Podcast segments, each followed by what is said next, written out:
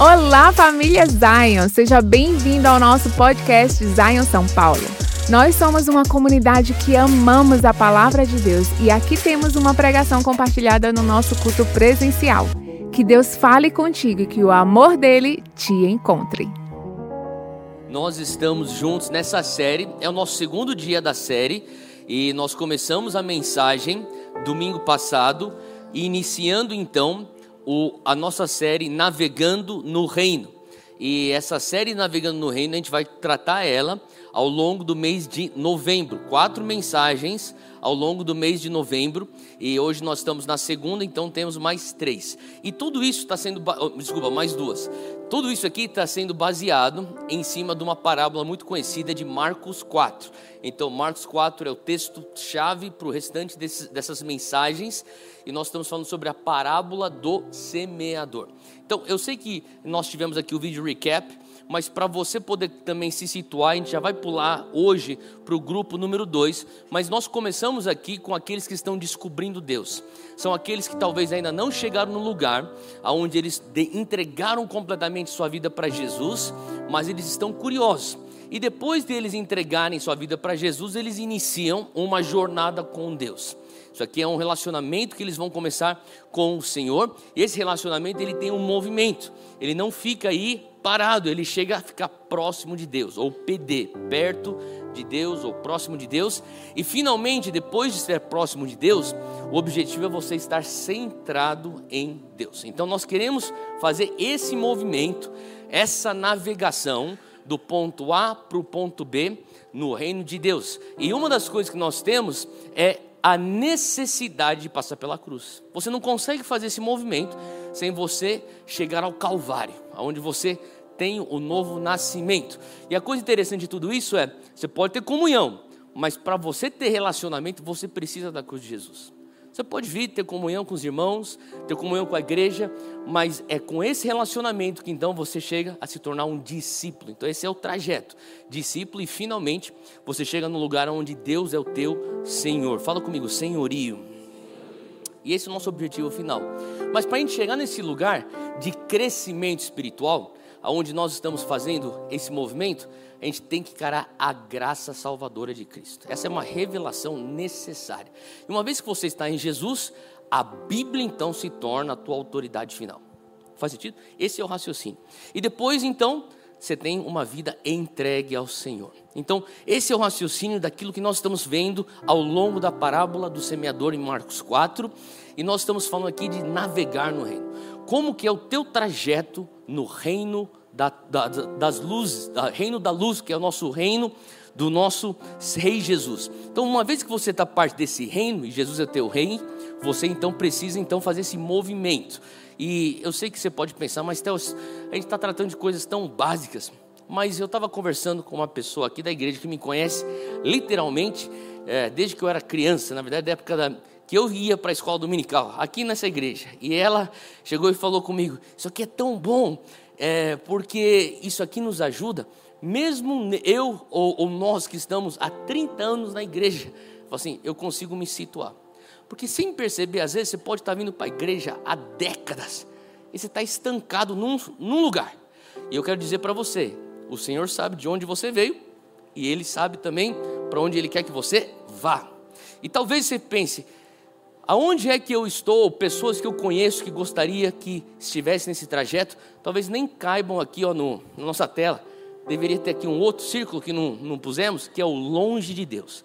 Então não pare de orar pelas pessoas que estão longe de Deus, porque o Senhor vai trazer e vai aproximá-las de Deus, elas vão ter curiosidade para descobrir Deus, e depois a gente vê a sequência dessa jornada até que elas tenham o Senhor Deus como seu Senhor. Tudo isso aqui é Marcos 4.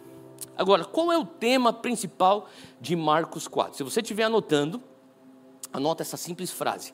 O tema principal da parábola do semeador é vencer o inimigo. Esse é o tema principal, vencer o inimigo. Você vai começar a ver que para você chegar nesse lugar de estar centrado em Deus, você vai precisar vencer o inimigo em outras fases. E o Senhor está nos ensinando através da parábola que o inimigo não quer que você venha receber a semente, porque se você receber a semente, que é a palavra de Deus, você vai frutificar. Então, o inimigo está querendo te privar da palavra de Deus, e você e eu, nós precisamos vencer o inimigo para ter acesso à palavra de Deus, porque é assim que nós vamos frutificar a tal ponto que estaremos centrados em Deus. Faz sentido? Isso aqui é uma ideia que não é apenas para a parábola do semeador. As pessoas pensam, ah, então nós estamos só falando sobre uma das parábolas que Jesus falou. Isso aqui é tão macro na vida do cristão que o próprio Cristo falou. Se vocês não entenderem essa parábola, vocês não podem continuar para outras parábolas, vocês não vão entender mais nada. Por que, que Jesus fala isso de uma maneira tão enfática, de uma maneira tão convincente? Porque essa ideia é uma ideia de Deus se relacionando com a humanidade. E no final dos tempos, nós já sabemos, o final do livro, nós seremos a igreja vencedora. Quem pode dizer amém para isso? Agora a pergunta é: como é que nós, a igreja vencedora, vencemos? Então, hoje nós vamos começar com Apocalipse 12. Abre aí comigo em Apocalipse 12. Enquanto você está aí abrindo a Bíblia, nós vamos ler um versículo aqui em Apocalipse 12. Eu queria só te também já avisar que nessa mensagem de hoje nós vamos abrir bastante a Bíblia, tá bom? Então você vai anotando as, as referências, porque se você não conseguir chegar lá, eu vou indo e depois não tem problema. Você vai anotando e depois na semana vai lá no nosso canal de YouTube, escute, assista a mensagem e depois vai pausando e vai meditando em cada versículo, porque o Espírito Santo vai continuar a ministrar o teu coração mesmo depois do culto. Tudo bem? Então vamos lá. Apocalipse 12, versículo 11 traz a descrição da igreja vencedora. Para pensar nisso aqui, a igreja vencedora. Ele diz aqui, e eles, versículo 11 de Apocalipse 12, diz: E eles o venceram. A igreja venceu o inimigo. Nós somos a igreja, pelo sangue do Cordeiro e pela palavra do seu testemunho, e não amaram as suas vidas até a morte. Presta atenção. Três verdades necessárias para você vencer o inimigo, de acordo com Apocalipse 12, versículo 11. Ele diz: a igreja, os santos, nós somos os santos, nós vencemos o inimigo pelo sangue do Cordeiro. Fala comigo, graça. A graça de Deus, está vendo aqui o movimento? Ele diz aqui: a, nós vencemos não apenas pela graça, mas pela palavra do seu testemunho. Ele está falando aqui sobre a Bíblia a palavra de Deus, a autoridade final. E daí ele finaliza dizendo: E não amaram as suas vidas até a morte. O que quer dizer isso? Três T's. Quando alguém fala assim, eu me entrego a Deus, a pessoa pode estar sincera no que ela diz de ser entrega a Deus. Agora, só porque ela disse que ela entrega a Deus, pode ser, não necessariamente quer dizer a mesma coisa do que você tem de ideia de entregar a Deus. Então, entregar a Deus o que significa? Tua definição pode não ser a mesma da definição da pessoa do teu lado. Então, quando a gente traz três T's, é uma métrica para nos situar. O que significa uma pessoa que está entregue a Deus? O que significa uma pessoa que está centrada em Deus e tem Deus como seu Senhor, o seu dono? Significa que Deus tem o seu tempo, primeiro T, o seu talento, segundo T, e o seu tesouro, terceiro T. Faz sentido? Então, quando alguém fala, eu sou comprometido com o reino de Deus, eu estou navegando e eu estou chegando a um compromisso no reino. O que significa isso? De, de fato, Ele tem meu tempo, Ele tem meu talento, Deus tem o meu tesouro. Quem pode dizer amém para isso aí? Então, hoje, nós queremos chegar aqui e falar sobre esse segundo grupo, esse segundo grupo de Marcos 4, que está descrito aqui no versículo 16 de Marcos 4. Preste atenção comigo, diz aqui: outras, como a semente lançada em terreno pedregoso, ouvem a palavra e logo a recebem com alegria. Todavia, visto que não têm raiz em si mesmas, permanecem por pouco tempo. Eu não sei se você já teve essa experiência onde você tem um amigo, talvez um familiar teu, um parente, que está passando uma situação difícil e por conta dessa situação difícil, eles estão buscando Deus. E isso é totalmente válido, porque muitas pessoas vêm e buscam Jesus através de crise. Isso é, é, é normal também. Então, as pessoas estão vindo e estão querendo descobrir Deus. E você leva elas, então, ao momento de cruz para iniciar, então, o, a jornada com Deus. Porém, elas recebem, elas ouvem a palavra e logo a recebem com alegria. Todavia, diz o texto, visto que não têm raiz em si mesmas, permanecem por pouco tempo. Eu não sei se é só eu, mas eu já fiquei desencorajado. Às vezes eu faço essa, esse, esse, eu conto o meu testemunho, eu divido a minha, minha fé e as pessoas falam, é, eu, eu, é isso que eu preciso, Theo. E elas rapidamente elas ouvem, elas creem e depois eu não entendo o que, que eu fiz de errado. Que parece que elas, depois de dois, três meses, desanimaram, pararam de, de buscar Deus. Eu, eu fiz alguma coisa de errado? Deus, será que eu não comuniquei certo? Deixa eu te dizer uma coisa, tem a ver com pessoas descritas no versículo 17. Diz aqui que, todavia, visto que não têm raiz em si mesmas, permanecem por pouco tempo. E quando surge alguma tribulação ou perseguição, por causa da palavra, logo a abandonam. Então, é um processo que infelizmente acontece. E as pessoas às vezes então não permanecem tanto tempo, mas nós queremos dar sequência para nós permanecermos. Então, para nós que estamos já nessa jornada com Jesus, eu quero hoje dividir a mensagem em dois pontos. Então não, é, não são três pontos, mas a gente tem pouco tempo, então vamos com dois pontos, e são dois pontos bem intensos. Primeiro ponto é uma pergunta: qual é o plano de Satanás? Nessa história toda, qual é o plano de Satanás?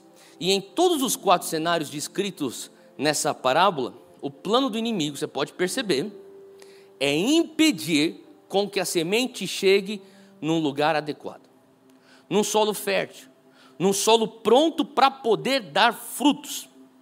Então, quando você olha aí Marcos 4, você vê então esses quatro círculos, quatro tipos de pessoas, quatro fases diferentes. E uma coisa que você começa a perceber em Marcos 4, e se você não tiver a tua Bíblia aberta, abra aí em Marcos 4, que esse é o texto-chave. Você vai ver que a primeira parte do capítulo é a descrição da parábola. Jesus, ele conta a parábola, ele inicia a primeira metade do capítulo contando a parábola. E depois você vai ver que na segunda metade, você vê aí na sequência a explicação da parábola. Isso que é importante. Então ele traz a descrição e logo na sequência ele traz a explicação. Olha só o versículo 4 de Marcos 4. Ele fala aqui: E aconteceu que, quando semeava, uma parte da semente caiu à beira do caminho e vieram o quê? As aves e a comeram. Se puder sublinhar essa frase e vieram as aves e a comeram. Como que nesse cenário a palavra é impedida de germinar e frutificar?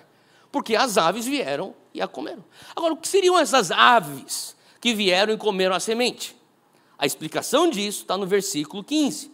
Então você está com a descrição no 4, agora a explicação no versículo 15 diz assim: E os que estão junto do caminho são aqueles que em quem a palavra é semeada, mas tendo-a eles ouvido, vem logo, fala comigo, imediatamente. Diz aqui, ó, imediatamente Satanás vem e tira a palavra que neles foi semeada. Então, na explicação, quem que tira a palavra? Satanás. Então, a explicação está trazendo para nós um entendimento que as aves, na descrição, na verdade, representam Satanás. Então, as aves, nesse caso, é o inimigo que quer vencer esse processo que nós queremos fazer de crescimento navegando no reino. Então, nós já explicamos semana passada sobre parábolas, né? E se você não esteve aqui é, conosco na semana passada, parábola é uma palavra no grego, composta por duas outras palavras: para, que vem ao lado, de onde nós tiramos também paralelo, e bola, que quer dizer lançar. O que é uma parábola? Um lançamento ao lado é uma verdade lançada ao lado de uma história. Faz sentido? Então, Jesus ensinava através de parábolas. Jesus ensinava verdades ao lado de uma história. Então, muitas vezes você vai enxergar ou ver na palavra de Deus Jesus falando, ele nos ensinou através de uma parábola. É, é, algo que Jesus sempre fez, era um padrão que ele fazia. E tem um texto em João 5, que você não precisa abrir, deixa aí a tua Bíblia aberta onde está. João 5, Jesus fala: Eu não faço nada que antes eu não vi meu pai fazer. Eu não falo nada que antes eu não escutei meu pai dizer. Faz sentido?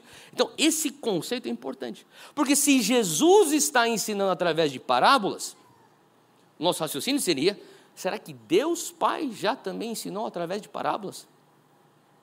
Porque a Bíblia ela tem muito simbolismo. Você não pode olhar a Bíblia sem perceber que tem muita linguagem figurativa. Então, quando nós falamos sobre linguagem figurativa, quando nós estamos falando sobre simbolismo, eu quero que nós venhamos entender que não é porque existe presença de simbolismo que isso tira da veracidade da palavra. Faz sentido? Porque muitas pessoas pensam, já que não é literal, então não é verdade. Pelo contrário, muitas vezes a verdade para ser de uma maneira mais efetiva plantada em nosso coração, ela vem através do simbolismo. Por isso que Jesus faz parábolas. Então Jesus está lançando verdades junto com histórias, e isso não é algo que ele começa nos quatro evangelhos. Eu quero pensar que se Jesus está fazendo isso nos quatro evangelhos, é porque em algum momento no passado, antes dele vir como Deus encarnado, ele já enxergou seu pai fazer isso. Então a pergunta fica: aonde que Deus Pai nos ensinou através de parábolas?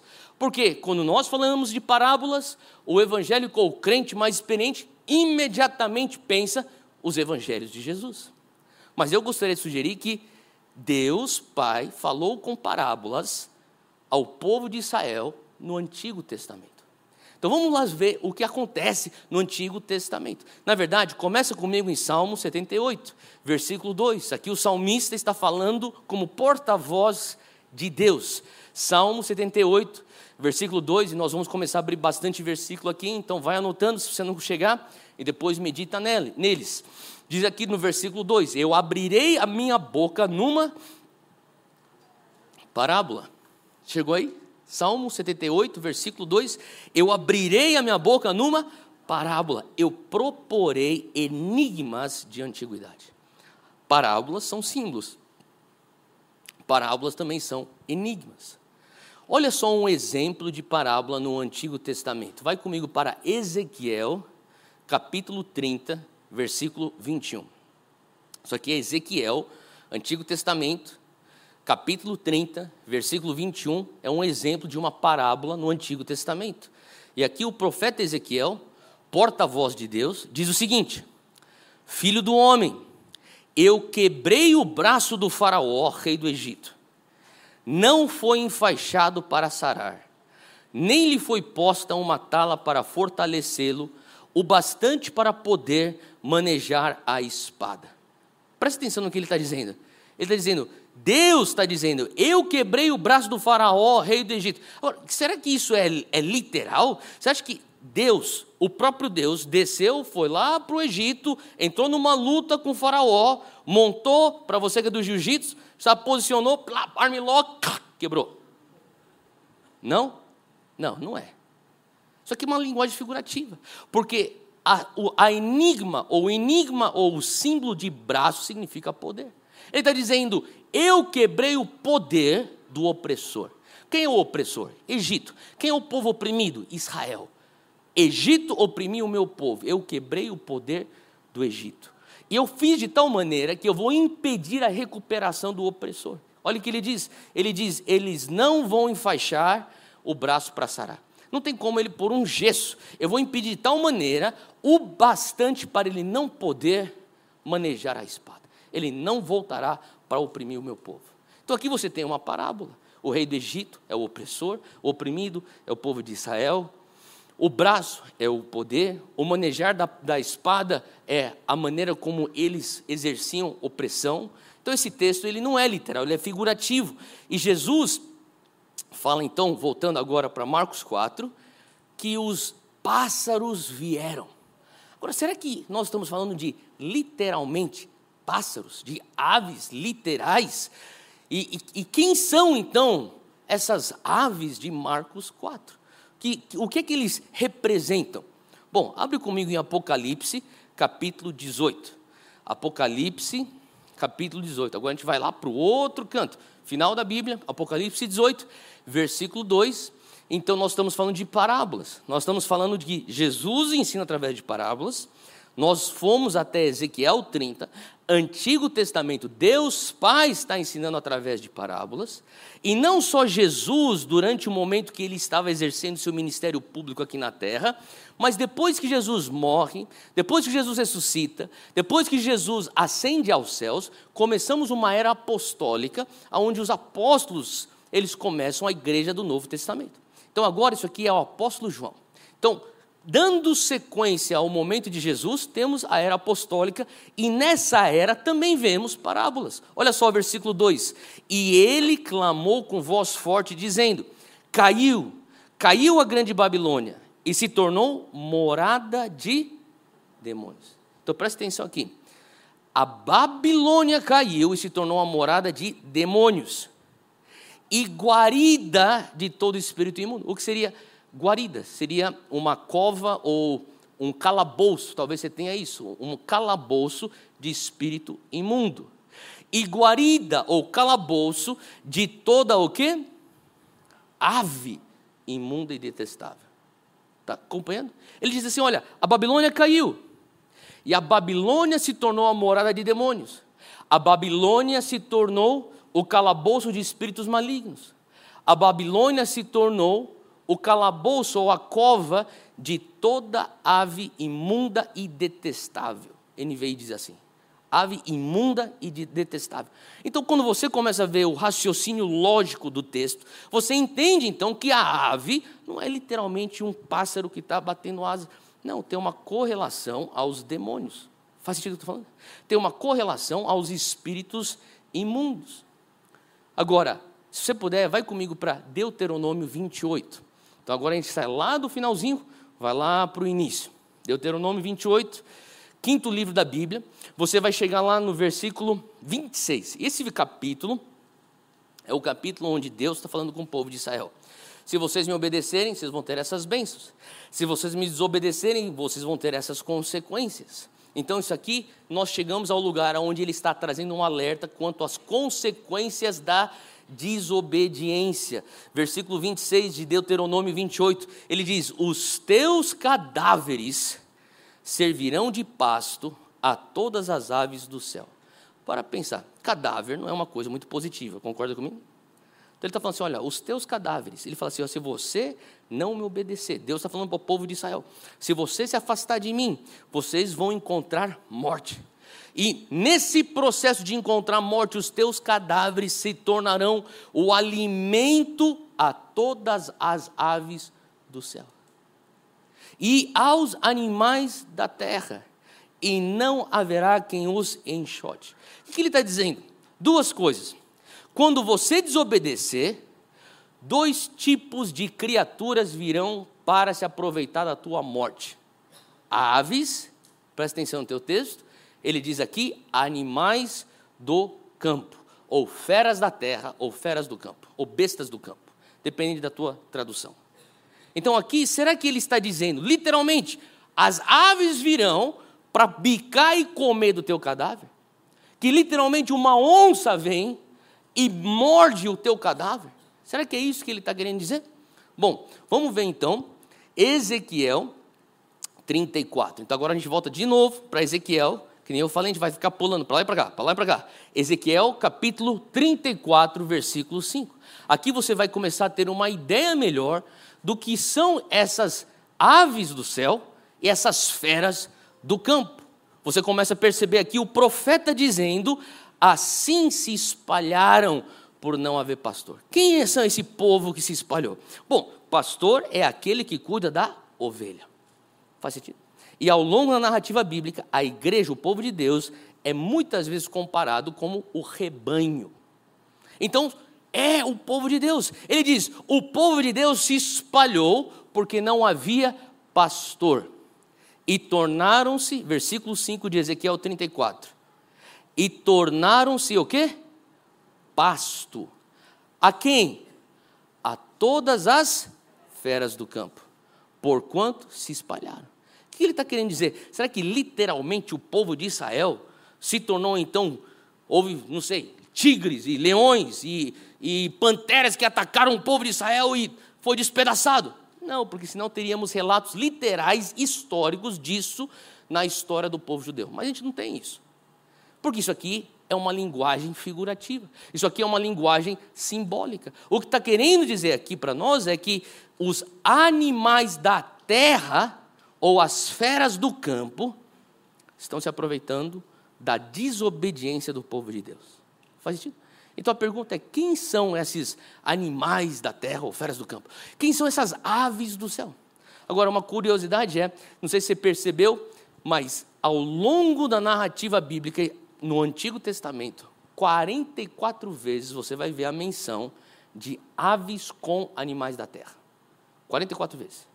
Agora, você não pode dizer isso aqui é uma coincidência diferentes autores, diferentes profetas, diferentes reis e juízes escrevendo a Bíblia e todos eles, de uma maneira coincidente, acabam pondo aves e animais.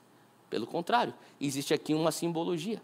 Aves e animais, ou aves e feras do campo, significam demônios, ou feras ou bestas, significam demônios. Eu sei, que talvez você pode pensar, mas Theo, será que isso aí não é uma forçação de barra demais no texto? Então vamos para uma história que você vai concordar comigo de Gênesis 3. Se até agora eu não te convenci, ou a palavra não te convenceu, que aves e feras representam demônios, vamos para Gênesis 3. Em Gênesis 3, você conhece essa história, é a história da queda da humanidade, a queda do homem. Versículo 1 diz assim: Ora, a serpente. Presta atenção nessa primeira frase, isso aqui é importante. Ora, a serpente era o quê? O mais astuto do quê? De todos os animais do campo. Por que você entra no texto? Todos os animais do campo. Ora, a serpente era o mais astuto de todos os animais do campo. Tem uma tradução que diz as bestas do campo. Que o Senhor Deus tinha feito, e esta disse à mulher: É assim que Deus disse? Não comereis de toda árvore do jardim? Deixa eu fazer só aqui um ensejo. Perceba a maneira como Satanás e seus demônios sempre vêm para trazer a tentação. Eles vêm para questionar aquilo que uma vez Deus já disse. Eles vêm para questionar, literalmente, a palavra de Deus. Por isso que não é à toa que Jesus descreve na parábola que os, as aves vêm para tirar o quê? A semente. A semente é a palavra.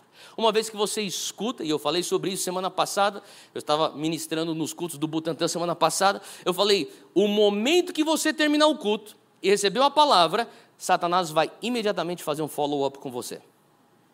Isso aqui não é uma, algo que eu aprendi na minha jornada cristã, é só o que eu leio na Bíblia. Porque Jesus está falando, ele imediatamente vai para tirar a semente. Faz sentido? Então, o que, que Satanás está fazendo aqui, de acordo com esse texto? Ele está dizendo: será que de verdade essa palavra que foi lançada no teu coração, Eva, será que isso é de Deus? E na dúvida, ele tem acesso para arrancar a semente do nosso coração. Faz sentido? Agora, você pode pensar, mas será que a serpente é o mesmo demônio que está sendo descrito no Novo Testamento? Apocalipse 12 abre comigo Apocalipse 12, você vai ver que existe aí, de fato, uma relação. Versículo 9 de Apocalipse 12 fala assim: O grande dragão foi lançado fora. Então, no Novo Testamento, você tem aqui a figura do grande dragão. No Antigo Testamento, você tem a figura da serpente. Tanto é que diz aqui na sequência: esse grande dragão, versículo 9, ele é a antiga serpente chamado Diabo ou Satanás, que engana o mundo todo. Percebeu aí? Agora, a frase muito importante é a seguinte: Ele e quem? Seus anjos que, que foram lançados à terra. Você lembra da história de Lúcifer? Lúcifer usurpou ser igual a Deus, e Lúcifer então foi expulso da presença de Deus, mas quando Lúcifer é expulso da presença de Deus, a Bíblia nos ensina que ele não vai sozinho, ele leva com ele um terço dos anjos que estavam na presença de Deus. Faz sentido o que eu estou falando? Então agora esses um terço se tornam então os espíritos imundos, se tornam os demônios que atuam junto com Satanás. Então, será que é possível que, versículo 1 de Gênesis 3, que a serpente era a mais astuta do que todos os animais do campo. O que seriam então esses animais do campo? Será que no jardim, os animais, as feras, as aves, existe então uma hierarquia onde Lúcifer é o líder de todos aqueles demônios? Porque a astúcia é um, uma característica de Satanás. Faz sentido o que eu estou falando? Então, aqui você começa a ver que existe uma simbologia. Então, talvez você pense, mas será mesmo? Então vamos lá. Marcos 1. Abre comigo o capítulo 1 de Marcos e você vai ver a tentação de Jesus. Esse texto aqui você lembra, Jesus foi tentado no deserto por 40 dias, versículo 12 de Marcos 1. E logo foi o Espírito Santo de Deus que o impeliu para o deserto. Você lembra que Jesus ficaria lá nesse deserto, em jejum, tentado, para depois voltar debaixo do poder do Espírito Santo. Versículo 13. E ali ele esteve no deserto 40 dias, o quê? Tentado por Satanás. A gente normalmente para por aqui, a gente não percebe a, segui a seguinte frase. Olha só a seguinte frase: E vivia entre as feras, e os anjos o serviam. Será que aqui a gente está falando literalmente que Jesus estava lá no deserto, em jejum, para ser tentado, e daqui a pouco aparecia uma pantera? Jesus, estou aqui. Não, porque isso não é uma tentação. Se uma pantera aparece na tua frente, se um leão aparece na tua frente, você não é tentado. Tentado ao quê? Não, você tem pânico. Concorda comigo? Isso não é tentação. O que é que te traz tentação? Não são feras literais do campo. São demônios. Demônios que te tentam. Espíritos imundos que te tentam. E ao mesmo tempo que existe a tentação dos demônios, diz o seguinte texto: e os anjos o serviam. Então, qual que é a boa notícia para todos nós? Que sim, enquanto estamos nesse mundo, nós somos suscetíveis a tentações. E tentações são motivadas por demônios e espíritos imundos, por aves e pássaros e feras e bestas do campo, porém, nós também temos para cada um demônio dois anjos que estão aqui para nos sustentar, para nos servir. Faz sentido? Porque os anjos são seres ministradores. Isso, aplauda Jesus por isso.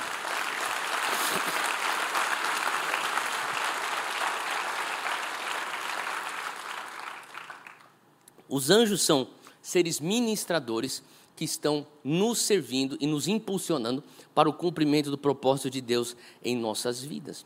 Agora, eu tenho outro texto bem importante que é Isaías 4. Abre comigo Isaías 4. E essa profecia traz também simbologia.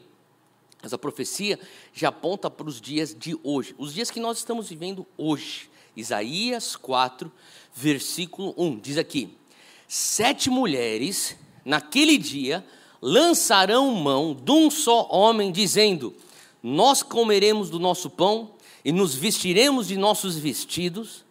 Tão somente queremos ser chamadas pelo teu nome. Tira o nosso opróbrio, ou tira a nossa vergonha. Que versículo esquisito esse, né? Olha esse versículo. É, é, se você não acha estranho, eu acho que você é estranho. Porque como é que sete mulheres vão agarrar num homem e dizer: Ah, a gente quer ficar com você? Não precisa se preocupar em nos alimentar. Não precisa nos preocupar em nos vestir. A única coisa que a gente precisa é ter o nome. Coisa esquisita. Será que a gente está falando aqui literalmente de um homem andando na rua e um dia sete mulheres vão pular em cima dele e agarrar ele? Não, não deve ser isso. Deve ser algo figurativo. Deve ser algo que a palavra de Deus e o profeta Isaías está profetizando através de parábolas acerca do futuro. Uma das coisas que a gente percebe na narrativa bíblica é que quando nós escutamos falar de mulheres, mulheres normalmente representam igrejas. Então, se você estiver anotando, você pode anotar isso, porque você vai ver esse padrão na Bíblia. Mulheres representam igrejas. A noiva é a igreja de Cristo, sendo adornada, preparada para as bodas do Cordeiro. Não é verdade? Então, a mulher, ela representa a igreja. Agora, você recorda em algum momento na Bíblia aonde nós temos a menção de sete igrejas? Apocalipse. Será que essas sete mulheres têm a ver com as sete igrejas do Apocalipse? Aonde nós temos as cartas para sete igrejas? E quando você lê as sete igrejas, elas na verdade são um conglomerado de igrejas que representam a igreja dos últimos tempos. Quem é a igreja dos últimos tempos? Levanta a mão. É você. Somos nós. Nós somos a igreja dos últimos tempos. E quando você lê lá em Apocalipse a carta para a igreja de Esmirna ou a carta para a igreja de Laodiceia, você começa a perceber que tem alertas lá, que são características que nós vemos nas igrejas dos dias de hoje. Nós, a igreja com I maiúsculo, a gente fala, a gente precisa prestar atenção nisso. Nós precisamos corrigir isso aqui. Nós precisamos tomar cuidado com isso aqui. Então, essas sete igrejas compõem então a igreja dos últimos tempos que somos nós. Então, já que isso nós entendemos, Isaías 4 agora tem uma nova conotação. Isaías 4 então se torna sete mulheres. É isso aqui sou eu. Faz parte de quem eu sou. Agarrando um só homem. O que é esse um só homem? Efésios 2. Depois você lê isso em casa com calma. Efésios 2 fala sobre um novo homem que é o corpo de Jesus, composto dos judeus e dos gentios. Tanto judeu como gentil que crê em Jesus como o caminho, a verdade e a vida, compõe então esse um novo homem que o apóstolo Paulo está relatando à igreja dos Efésios. Então, Isaías capítulo 4 representa o quê? Sete igrejas que estão se agarrando para esse um novo homem que é o corpo de Cristo. Nós somos o corpo de Cristo. Então o que você tem? Você tem sete igrejas, uma versão do corpo de Cristo, se agarrando ao corpo de Cristo de um novo homem, que é a versão original, o plano que Deus tem. E esses sete estão dizendo: Nós queremos estar junto com você, nós queremos ter teu nome. Não se preocupe com o pão para nos alimentar, não se preocupe com os vestidos para nos vestir. Porque você tem que entender que quando Isaías está, sendo, está escrevendo isso, no tempo em que ele vivia, um homem que era casado com muitas mulheres era, sido, era considerado um homem rico. Porque ele teria que manter suas esposas. Então, se você tem três mulheres, você é rico. Você tem 30 mulheres, você é muito rico. Então ele está dizendo: olha, virá um tempo onde sete vão falar: nós queremos estar casados, estar juntos com você, um novo homem, mas não se preocupe com o pão não se preocupe com a vestimenta. O que é o pão? O pão é a representação da palavra de Deus. Sabe o que eles estão dizendo? Nós comeremos o nosso próprio pão. Nós teremos a nossa própria doutrina, nós não precisamos da tua doutrina. Nós vamos nos vestir com os nossos próprios vestimentos. O que são vestes? Vestes de justiça, você lembra disso? Nós somos revestidos com a justiça de Cristo. Ele está dizendo: olha, nós teremos a nossa própria ética. Nós vamos considerar o que é certo e o que é errado. A única coisa que a gente precisa é você continuar considerando nós, cristãos, assim como você. E o momento que você entra num conflito, conversando, fala assim: Mas calma aí, você se diz cristão, não é? Sim, eu sou cristão.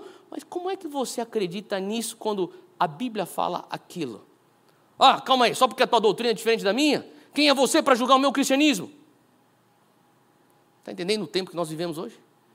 Quando você fala assim, mas, ô, ô, meu querido, você não disse que você é cristão, você não é evangélico, mas se você é um evangélico, você não consideraria o que a palavra diz que é certo, certo? E o que a palavra diz que é errado, errado? Ele fala assim: não, não, não, as minhas vestes eu cuido. O meu senso de justiça é meu. Não julgue as minhas vestes, porque minhas vestes não vêm de você eu cuido das minhas vestes, não julgue meu pão, porque eu me responsabilizo pelo meu próprio pão. A única coisa que eu preciso é você permitir com que eu me chame ainda de cristão. Faz sentido? Então nós estamos vivendo tempos onde é importante que nós venhamos entender que Deus é o mesmo ontem, hoje e para sempre. E pela graça de Deus e pela misericórdia de Deus, nós queremos continuar firmes, dizendo que aquilo que a palavra disse que era errado 40 anos atrás, continua sendo errado hoje. E aquilo que a palavra diz que é errado hoje, vai ser errado 40 anos depois. E aquilo que a palavra diz que é certo lá atrás, continua sendo a verdade hoje. Faz sentido que Deus nos encontre fiéis na palavra. Então, quando a gente começa a entender isso, você começa a ver a seriedade disso, porque Levíticos 26, eu já estou terminando. Levíticos 26, versículo 26, traz um alerta para nós, corpo de Cristo, a igreja de Jesus. Ele diz aqui, versículo 26 de Levíticos 26. Olha só o alerta. Quando eu lhes cortar o suprimento de pão. Para pensar nisso. Nós acabamos de falar sobre pão, representando a palavra, o alimento, a doutrina. E aqui, a palavra de Deus diz ao povo de Israel: se vocês permanecerem rebeldes, povo de Israel, se vocês se afastarem de mim, teu Deus, deixa eu te dizer uma coisa, versículo 26: quando eu lhes cortar o suprimento de pão, dez mulheres, que são dez mulheres? Dez igrejas. Dez mulheres assarão o pão num único forno e repartirão o pão a peso. Vocês comerão, mas não ficarão satisfeitos. O que ele está querendo dizer? Se vocês continuarem se afastar de mim, se vocês continuarem numa atitude rebelde, Deus está dizendo: eu vou cortar o suprimento do pão. O que é o suprimento do pão? É a escassez da palavra revelada. E quando eu cortar a palavra revelada para suprir o meu povo, você vai ter dez igrejas se ajuntando ao redor de um forninho, esperando aquele pão sair. E quando aquele pão sair, eles vão contar dez, vai cortar. O pão, que é um pão que normalmente seria para uma igreja, agora vai ter que suprir dez. Um, dois, três. Cada um pega um décimo do pedaço e vai para o seu canto comer. E daí, quando eles chegam no seu campo, o texto diz aqui que vocês comerão, versículo 26, mas não ficarão satisfeitos. Não é perigoso isso? É um alerta a todos nós. Ele está dizendo a necessidade que nós nunca venhamos ser, essa igreja, a necessidade de nós permanecermos fiéis. Sabe, a minha oração é que as pessoas possam continuar vindo a Zion. Isso só vai acontecer pela graça e misericórdia de Deus, mas que eles continuam vindo a Zion, famintas por Deus, e que aqui elas sentem e recebam um banquete espiritual. Como é que você consegue viver um cristianismo onde você vai buscando alimento para escutar a palavra de Deus e a única coisa que você recebe são duas, três migalhas? Deixa eu te dizer uma coisa: você não vai sobreviver esse mundo com dois, três versículos, com uma mensagem diluída de autoajuda saindo do teu púlpito. O que você precisa para vencer nesse mundo e vencer o inimigo é a palavra revelada. Faz sentido o que eu estou falando? E quando você recebe essa palavra revelada, você vai ter a força então para continuar vencendo o inimigo. Então, qual que é o plano de Satanás? Eu vou responder. O plano de Satanás é te manter longe do livro. O plano de Satanás é te manter longe da palavra. O plano de Satanás é que você venha questionar a veracidade da Bíblia, que você venha questionar a, o efeito que ela pode ter nos dias de hoje na tua vida. Esse é o plano de Satanás. Ele quer que você venha ficar bem longe da semente, porque uma vez que a semente entra no teu coração, ela vai começar a germinar e você vai começar a frutificar. E com isso, a segunda pergunta: qual é o plano de Deus? Eu sei qual é o plano de Satanás, mas agora qual é o plano de Deus? É justamente isso que eu falei, o oposto do plano de Satanás. A vontade de Deus e o plano de Deus é que você e eu, que nós venhamos frutificar. Fala comigo, prosperidade. Esse é o plano de Deus para você. E eu sei que quando a gente fala sobre prosperidade, alguns vão pensar: ah, meu Deus do céu, mas estamos falando de teologia da prosperidade. Não, nós estamos falando aqui de Marcos 4, versículo 20. Marcos 4, versículo 20 diz assim: Outras pessoas são como a semente lançada em boa terra. É o que nós queremos ser. Ouvem a palavra, aceitam-na e dão uma colheita de 30, 60 e até 100 por um. Deus quer que eu e você venhamos dar colheita, que nós venhamos frutificar, que nós venhamos gerar frutos. Isso significa prosperar. É da vontade de Deus que você venha ser bem sucedido. Eu sei que talvez você pode pensar, mas que, que você está, onde, onde nós estamos indo? É teologia da prosperidade? Não, porque o que nós precisamos questionar é o que significa sucesso. Eu sei o que significa sucesso à luz do mundo, mas o que significa sucesso e prosperidade à luz do reino? Significa que Deus quer que você venha frutificar nos teus relacionamentos, a começar com o teu relacionamento com Deus. O Senhor quer que você venha ter prosperidade espiritual. Faz sentido. Significa que o Senhor quer que você venha ter prosperidade na tua saúde. E isso envolve saúde espiritual, saúde emocional, isso envolve saúde mental, isso envolve saúde financeira também. Isso envolve saúde física também. O Senhor quer que você venha ter prosperidade nessas áreas. Agora, para você ter essa prosperidade nessa área, deixa eu dizer uma coisa: só é possível através da palavra. Faz sentido? Você não vai ter a prosperidade à luz da Bíblia longe da Bíblia. A única maneira que você vai conseguir produzir frutos espirituais é quando você permite a semente da Bíblia entrar no teu coração. E outra coisa importante, não será possível que isso aconteça com apenas uma hora de Bíblia por semana. Eu sei que a gente está aqui numa mensagem, já deu aqui, estourou 40 minutos, estamos literalmente em 41 minutos de mensagem. E deixa eu dizer uma coisa: isso aqui não é suficiente por mais que nós venhamos nos preparar, por mais que nós venhamos orar e jejuar pelo culto de domingo, por mais que você venha faminto e também se prepare espiritualmente, e é muito bom que você está recebendo a palavra aqui, mas só receber a palavra de domingo não será suficiente para você ser bem sucedido. Você vai precisar mais do que só uma hora por semana.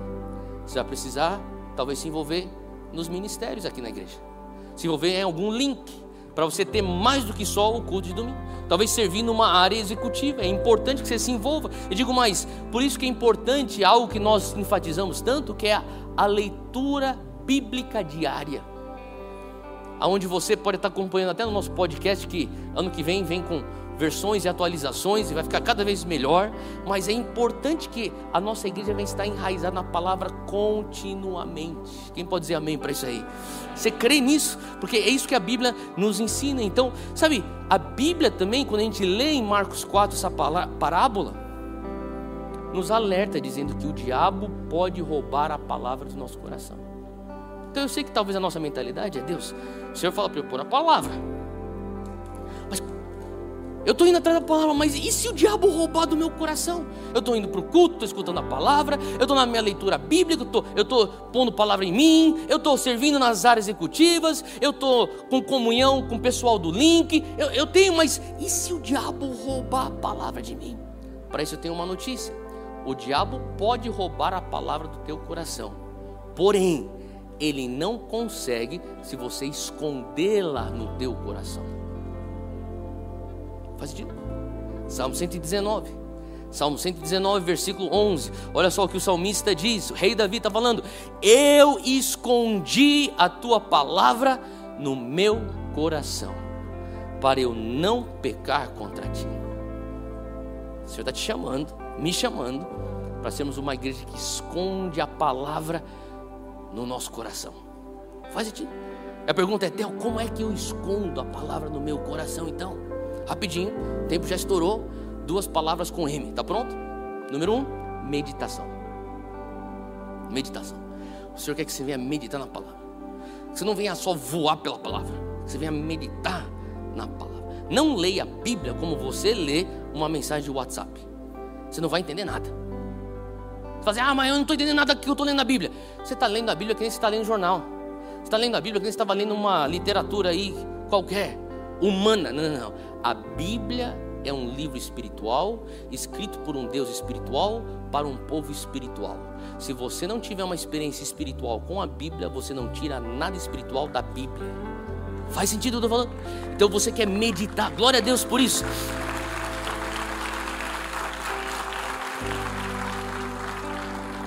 Então você quer meditar na palavra. E o que significa você meditar na palavra? Você abre a Bíblia que às vezes o Espírito Santo ele te enfatiza dois, três, quatro linhas, seja o que for. E você está lá, e naquelas linhas que você está lendo, parece que você fala assim: Deus, tem algo aqui, tem algo aqui. Parece que o Espírito Santo fala assim: ó, continua nesse lugar, não vai tão rápido, estaciona aqui. Olha esse, esse, esse, esse trecho. E você tem uma música de louvor, adoração, alto monte, bem ungido, rodando lá na tua caixinha de som. Sim, sim. Lá no playlist, lá no Spotify, vai lá e confere. E e daí você para, daí você começa a orar em línguas. Daí você levanta da cadeira, dá a volta na sala, chora. Daí você começa a ver aquele negócio está começando no teu coração, daí você senta de novo na frente da Bíblia. E o louvor, a adoração rodando. Parece que você começa a falar: oh, opa, eu vi uma coisa que eu não vi na primeira vez que eu li. Você começa a ver facetas do mesmo trecho que você não tinha visto antes. Você começa a ver camadas que estão mais profundas do que só a letra. Porque agora você não está tendo uma experiência só com logo, você está tendo uma experiência com rema. É a palavra vivificada. Daí você começa a entrar naquela experiência e fala assim: Uau, isso aqui está me alimentando. Você já sentiu já alimentado pela palavra? Teu espírito vai absorvendo os nutrientes espirituais. Você fala assim: Uau, isso aqui é bom. Daí de repente você olha o relógio: Meu Deus, estou atrasado. Alguém já teve essa experiência? Fala, agora eu vou ter que sair daqui, estou atrasado. O que você tem que fazer? Segundo M, memorizar. Você medita e depois você memoriza. E quando você memoriza, você pega as três, quatro linhas, você memoriza aqui no teu coração e você esconde. 30 minutos depois você está lá no metrô, indo para trabalhar. Daí de repente você está lá com o teu fone e o Espírito Santo te traz a memória de algo que você já guardou e escondeu aqui dentro. Daí você tira e põe aqui, ó, diante da tua visão espiritual.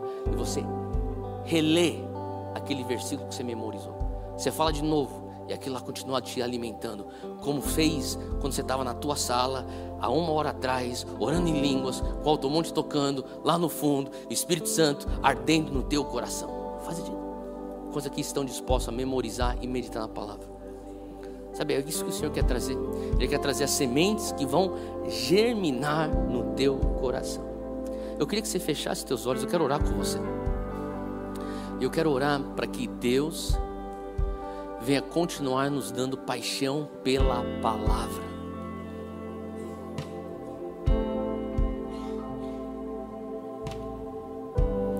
Acalma o teu espírito, aquieta o teu coração. Concorda comigo enquanto nós oramos. Pai, nós te louvamos pela tua palavra. Nós te louvamos porque o Senhor quer nos alimentar. Nós te louvamos, Pai, porque o teu plano é que nós venhamos frutificar. Por isso nós queremos esconder tua palavra em nosso coração. Protege a tua palavra em meu coração das bestas do campo, das aves do céu, as distrações, as tentações, porque eu creio que quando eu preparo o meu coração para receber a tua semente, essa semente que é a tua palavra vai germinar e vai frutificar, e eu quero ser encontrado como aquele que é descrito no versículo 20, que dá fruto 30 por um, 60 por um e 100 por um. Encontre em mim, Deus, esse coração. Continua aí na presença de Deus. Talvez se você esteja aqui, não só aqui no nesse piso do templo, mas talvez aí embaixo assistindo a gente no overflow. E eu quero dizer uma coisa. Quem sabe você está vendo esse trajeto do navegando no reino e você ainda não tomou uma decisão para realmente passar pela cruz e iniciar um relacionamento com Jesus. Eu quero dizer para você que hoje isso está à disposição para você fazer. Hoje você pode tomar essa decisão, enxergar Jesus como o único caminho, a verdade e a vida e receber de graça. É gratuito isso. É um dom, é um presente de Deus para você. E não tem nada a ver com as suas obras. Não tem nada a ver com aquilo que você já fez ou deixou de fazer. A salvação não é algo que o homem pode fazer ou deixar de fazer. E é muito fácil de receber. Então hoje, se você fala assim, Deus, eu quero dizer sim para Jesus, eu quero receber Jesus no meu coração, eu quero nascer de novo, eu quero que Jesus venha fazer morada em mim, me trazer vida. E quem sabe você esteja aqui e você fala assim: Eu já fiz essa oração, eu já tomei essa decisão, mas eu estou longe do Senhor. Mas hoje eu quero voltar e me reconciliar com Deus. Hoje eu quero sair de uma posição de desviado ou de afastado para estar perto dEle. Eu quero voltar a estar na presença de Deus. Eu me arrependo pelas decisões que eu fiz de ficar longe. Hoje eu quero voltar. Eu quero dizer para você que hoje você pode fazer isso. Então, se você está aqui hoje e você fala, eu quero nascer de novo, eu quero que Jesus venha fazer morada no meu coração. Levanta a tua mão bem alto onde você está. Eu quero orar com você. Só isso. Eu quero orar com você. Bem alto onde você estiver. Estou vendo mãos ao redor desse lugar hoje. Glória a Deus. Glória a Deus. Glória a Deus. Se você também está aqui, você está falando, Theo, eu quero voltar para Jesus. Eu estava longe, mas hoje eu quero voltar a ter um relacionamento com Jesus. Levanta também tua mão hoje é o dia da tua reconciliação. Tem mais alguém aqui nessa posição? Alguém? Alguém levanta bem alto, só para eu ver. Nós queremos só orar com você hoje. Essa decisão de voltar para Jesus. Sabe, a palavra de Deus diz lá em Mateus 10 que Jesus fala isso. Se você confessar a mim publicamente perante os homens, eu vou confessar você perante meu Pai. Sabe, Jesus, ele está falando: se você não tiver vergonha de mim, eu não vou ter vergonha de você perante o meu Pai. É isso que ele está falando. Sabe, quando você entende o amor constrangedor de Deus, te dá ousadia. A palavra de Deus também fala que o perfeito amor expulsa todo medo. Algumas pessoas ficam com medo. E, e, se, e se eu não, sei lá, se eu vou ser um bom cristão? Será se as pessoas vão entender que agora eu sou um cristão? Se eu vou ser mal interpretado? Se eu vou ser perseguido? Jesus fala: deixa eu te dizer uma coisa. Quando você entra em contato com o meu amor, meu amor vai expulsar esse medo. E você tem a ousadia para se posicionar publicamente e dizer: Eu sou de Jesus. Ele está dizendo: se você conseguir publicamente dizer: Eu sou de Jesus, eu perante o meu Pai falo: Pai, esse aqui é um dos nossos. É isso que a palavra diz. Por isso que é importante que a gente faça como uma, sabe, um posicionamento público. Se você levantou tua mão, você fala assim: "Eu quero receber Jesus no meu coração, quero nascer de novo, quero tomar essa decisão que vai mudar o resto da minha vida, que por sinal é a decisão mais importante que você pode fazer nessa terra". Eu quero pedir para você ficar de pé e vir aqui na frente, eu quero orar com você. Fala assim: "É isso que eu quero". Vem para frente. Vem para frente. Enquanto essas pessoas estão vindo para frente, glorifica Jesus pela vida dessas pessoas. Vem para frente. Pode vir, pode vir. Aonde você estiver, vem. E se você está embaixo, vem também. Vem também. Porque é o momento de você dizer sim para Jesus. E se você está falando assim, olha, eu estou longe de Jesus, mas hoje eu quero voltar. Aproveita e vem. Hoje é o dia da tua salvação. Hoje é o dia da tua reconciliação. Continua vindo, continua vindo. Glória a Deus. Pessoal de baixo continua vindo. Glória a Deus. Se a igreja puder, vamos ficar de pé, nós vamos orar para finalizar. E enquanto esses irmãos estão aqui na frente estão entregando as suas vidas para Jesus, logo na sequência eles também vão estar sendo direcionados para o nosso lugar do jornada, para a gente também receber, conhecer você melhor. E a gente quer dar um follow-up e dar sequência explicar melhor essa decisão para você. Pega suas mãos bem alto onde você estiver e repita comigo: Senhor Deus, eis-me aqui nessa manhã, meu coração está aberto. Lança a tua semente nas terras do meu coração, que no meu coração haja frutificação.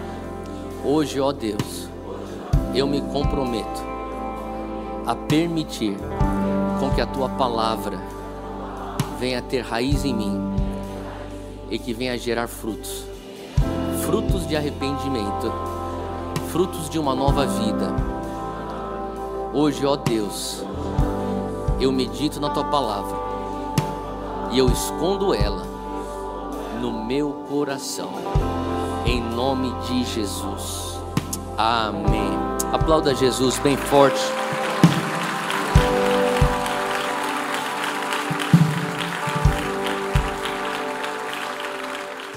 Obrigada por escutar nosso episódio. Se quiser se conectar com a nossa comunidade Zion Church e contribuir para que cada vez mais pessoas tenham acesso ao nosso conteúdo, acesse o link na descrição do nosso podcast. Até o próximo episódio.